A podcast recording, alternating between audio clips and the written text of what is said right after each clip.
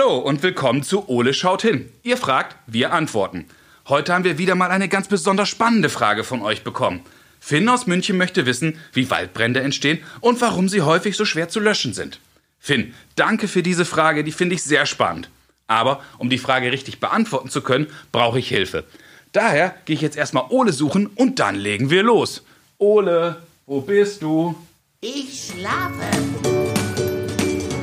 Moin Ole, komm, aufstehen, wir haben zu tun. Okay. Huh, Kinder. Der Finn aus München hat uns geschrieben und hat uns eine sehr aktuelle Frage gestellt. Finn möchte wissen, wie Waldbrände entstehen und warum sie so häufig so schwer zu löschen sind. Das weiß ich nicht. Ja, ich auch nicht. Und ich finde, das ist eine sehr interessante Frage. Lass uns mal schauen, was da noch so alles drin steckt. Also, wie entstehen Waldbrände? Und warum sind sie so schwer zu löschen?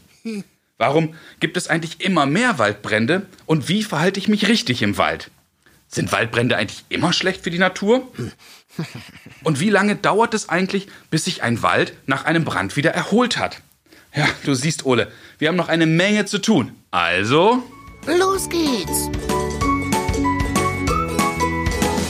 So, Ole, lass uns mal schauen, was wir schon wissen.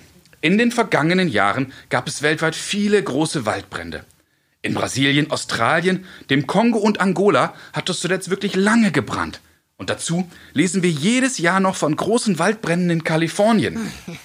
Aber auch in Deutschland brennt es immer häufiger in den Wäldern. 2018 gab es 1700 Waldbrände in Deutschland. Das ist eine Fläche, die ist so groß wie 3200 Fußballfelder. Das ist ja unfassbar. Ja, genau. In vielen Bundesländern hat es dieses Jahr schon gebrannt und in ganz Deutschland wird die aktuelle Waldbrandgefahr als sehr hoch eingeschätzt. Oh je. Aber was sind die Ursachen? Was können wir tun? Und wie lange braucht der Wald, um sich zu erholen? Aha, ich will mehr wissen. Ja, ich auch. Komm, wir rufen jetzt mal im Forstamt in Miro in Mecklenburg-Vorpommern an. Hallo, Frau Wilke. Sie sind die Leiterin des Forstamtes in Miro und können uns hoffentlich weiterhelfen. Finn aus München hat uns gefragt, wie Waldbrände entstehen und warum sie so schwer zu löschen sind. Frau Wilke, wie entsteht eigentlich so ein Waldbrand? Ja, erstmal hallo. Also nicht wie so oft gedacht entstehen die meisten Waldbrände durch Blitzeinschlag. Das ist ein Irrglaube. Wenn man ein Gewitter sieht und man sieht die Blitze zucken, dann denkt man, oh, da hat es im Wald eingeschlagen. Das ist äußerst selten. Viel häufiger kommt es vor, dass durch Unachtsamkeit der Waldbesucher Waldbrände entstehen. Ja, und zwar weggeworfene Zigaretten, einfach ein kleines Feuer entfacht, was im Wald und in Waldesnähe nicht sein darf und schon entsteht ein Waldbrand. Mhm. Und warum sind sie dann so schwer zu löschen? Man muss sich das so vorstellen. Ein ganz kleiner Brand entsteht erst so in Bodennähe. Das heißt, das trockene Gras fängt an zu brennen, dann das Laub. Das nennt sich Erdfeuer. Dieses Feuer kann man noch relativ schnell löschen mit Patschen, mit Austreten, mit wenig Wasser. Aber wenn dann das Feuer mehr Futter bekommt, das heißt, wenn mehr Material zur Verfügung da ist, trockene Äste, trockene Sträucher, dann entwickelt sich ein Feuer rasend schnell. Es hat so eine Eigendynamik.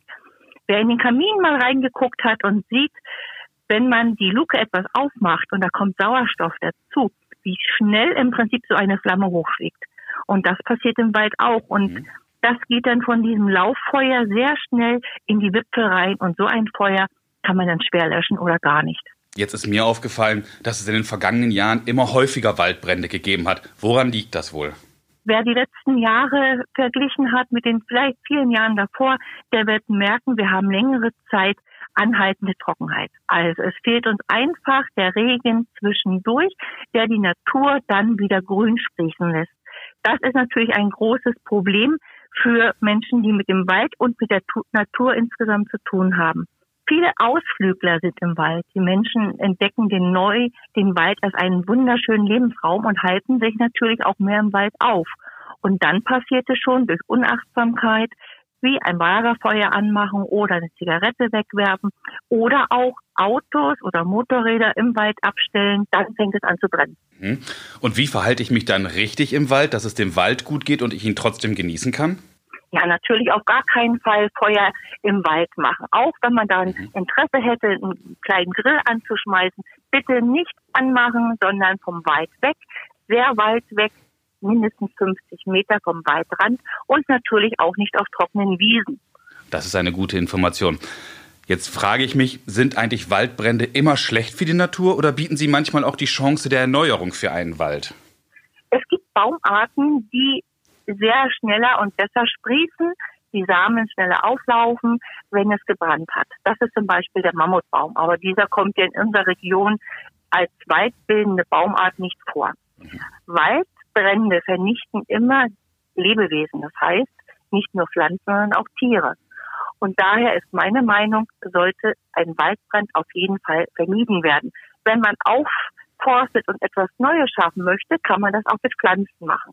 Man pflanzt frische Pflanzen in den Wald und hat schnell einen Erfolg. Und wie lange dauert es, bis sich so ein Wald nach einem Brand wieder erholt hat? Das dauert viele Jahre.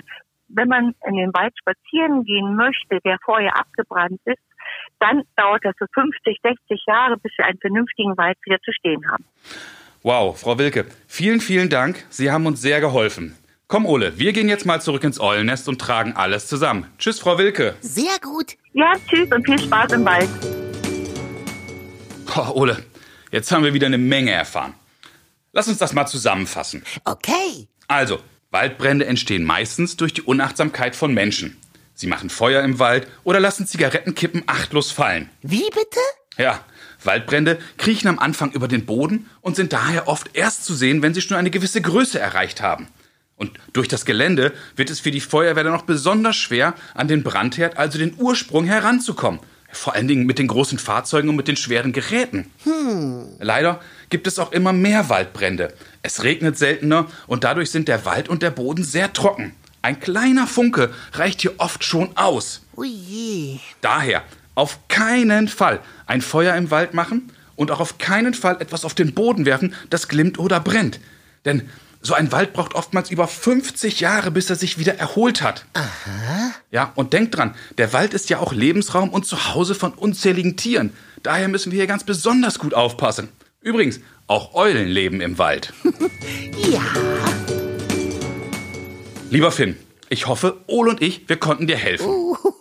Ole, hast du denn auch wieder so viel dazugelernt wie ich? Ja, das war super. Wenn auch ihr Fragen an Ole habt, dann ruft uns an oder schickt uns zusammen mit euren Eltern eine Sprachnachricht oder schreibt uns eine E-Mail. Ole und ich, wir freuen uns schon auf eure Fragen. Na klar. Ihr erreicht uns unter fragen at ole-podcast.de oder unter der Telefonnummer 0541 310 334. Viele weitere Informationen und alle bisherigen Folgen findet ihr auch auf unserer Internetseite www.noz.de-ole. Also, bis zum nächsten Mal, wenn es wieder heißt, Ole schaut hin. Tschüss, Kinder. Bis zum nächsten Mal.